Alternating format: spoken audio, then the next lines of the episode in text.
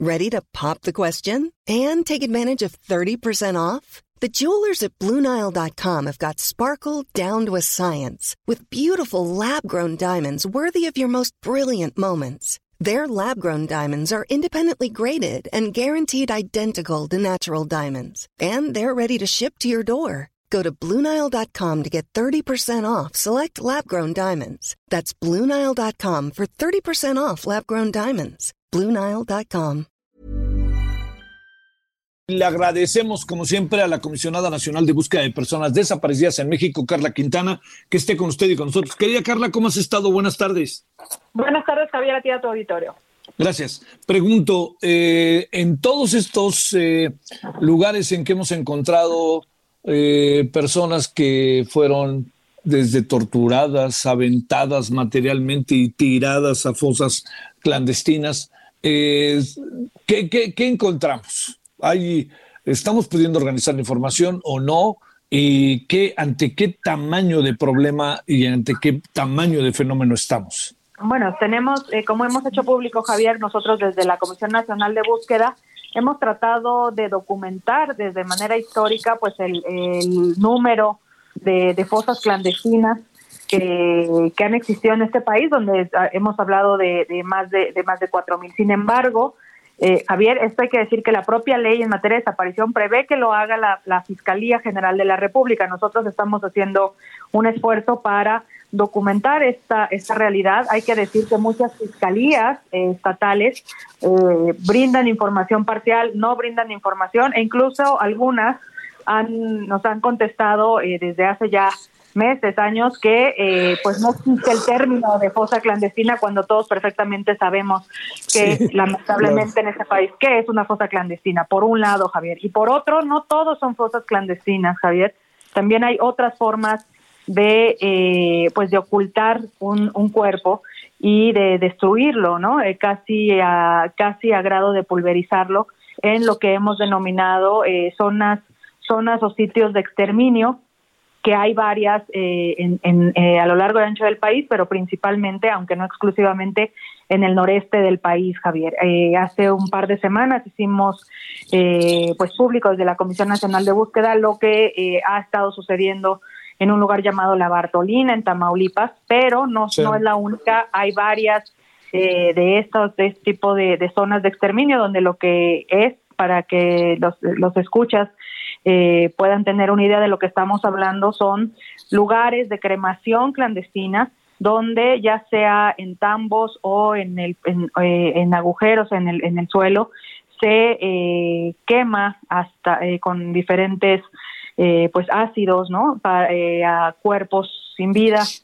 y que pues son básicamente dejados en huesos muy pequeños, fragmentos óseos calcinados, eh, lo que lo que es espeluznante eh, y es eh, pues por esa razón le hemos eh, denominado como lo que son, son sitios de exterminio, Javier.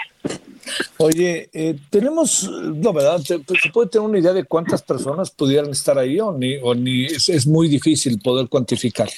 Pues eso le corresponde, como tú sabes, en este país eh, eh, la identificación y la, el procesamiento de sitios de este tipo le corresponde a las fiscalías, en este caso a la Fiscalía General de la República. Tiene que ser determinado científicamente por, por forenses, Javier. Eh, lo que se sabe es que un cuerpo humano de aproximadamente 70 kilos pesa, los huesos pesan aproximadamente 9 kilos. Esto no podríamos hacer una división, una mera división, en virtud de eh, pues el estado de eh, pues de calcinación, ¿no? Pero eh, eso se tendría que ser determinado en términos científicos, además de que pues también se tendrían que procesar genéticamente estos restos, aunque hay que decir que existen mucho menos probabilidades de que tengan material genético por la exposición a las altas temperaturas y también al, al clima en tanto tiempo. Qué horror. Oye, eh, Carla Quintana, eh, la, la eh, digamos, han, han, en lo que corresponde a tu trabajo y lo que están haciendo ahí, a, han aparecido personas eh, bajo con la esperanza de que sean familiares o con la tristeza por delante para que sean familiares de ellos.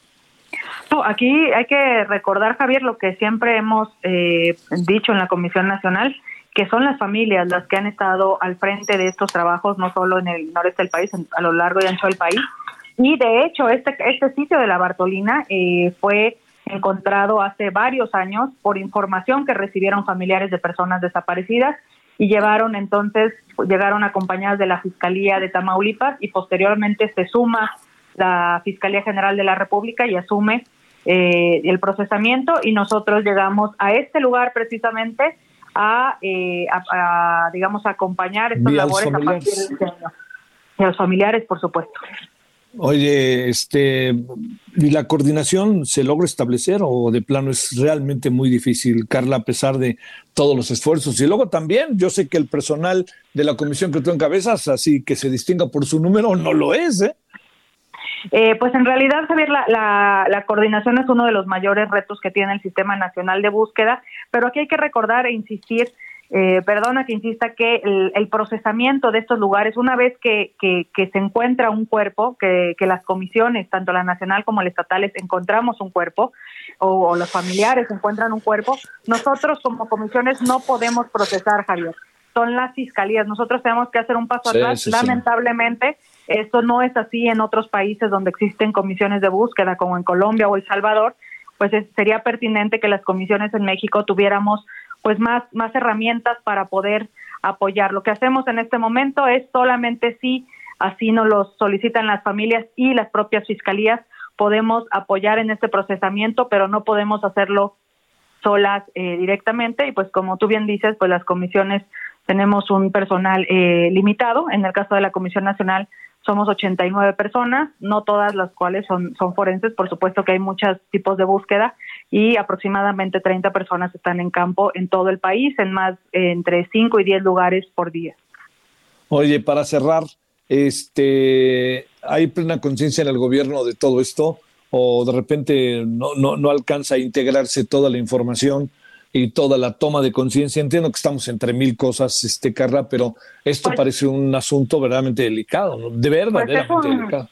Pues es un es una luz de, de, información, eh, Javier, en términos de, de, lo que está pasando. Primero, para poder entender lo que está pasando, eh, ya hemos conversado tú y yo en anteriores ocasiones. Primero, saber quiénes están desaparecidos y desaparecidas, ¿no? Este, llegar saber más o menos oficialmente y, y subrayo oficialmente más toda la cifra que no se que no se reporta.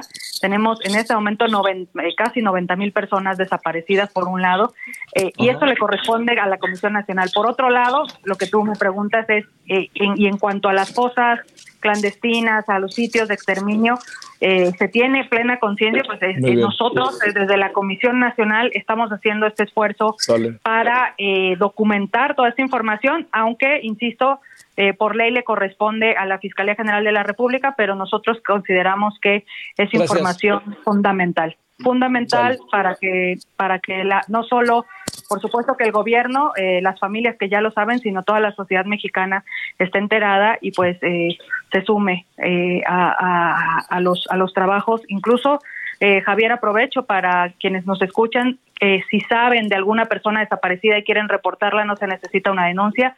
Y también si saben dónde pudiera estar con vida o sin vida una persona desaparecida, también lo pueden hacer eh, saber a la Comisión Nacional de Búsqueda de manera anónima. Nosotros lo que nos interesa es encontrarles. Te mando un gran saludo, Carla Quintana, y muchas gracias. Un abrazo, Javier. ACAST powers the world's best podcasts. Here's a show that we recommend. The Real Housewives is a guilty pleasure for most, but if you're looking to not feel guilty about that pleasure, tune in to Everything Iconic with me, Danny Pellegrino, where I break down all the messy moments and behind the scenes antics of Bravo's popular franchise. And on Everything Iconic, I also interview celebrity guests like Kelly Ripa, Kiki Palmer, Drew Barrymore, Cameron Diaz, and more about their guilty pleasures, their past work, and so much more. So if you're pop culture obsessed and find yourself watching way too much reality TV like me, tune in to Everything Iconic with Danny Pellegrino wherever you listen to podcasts. ACAST helps creators launch, grow, and monetize their podcasts everywhere. ACAST.com.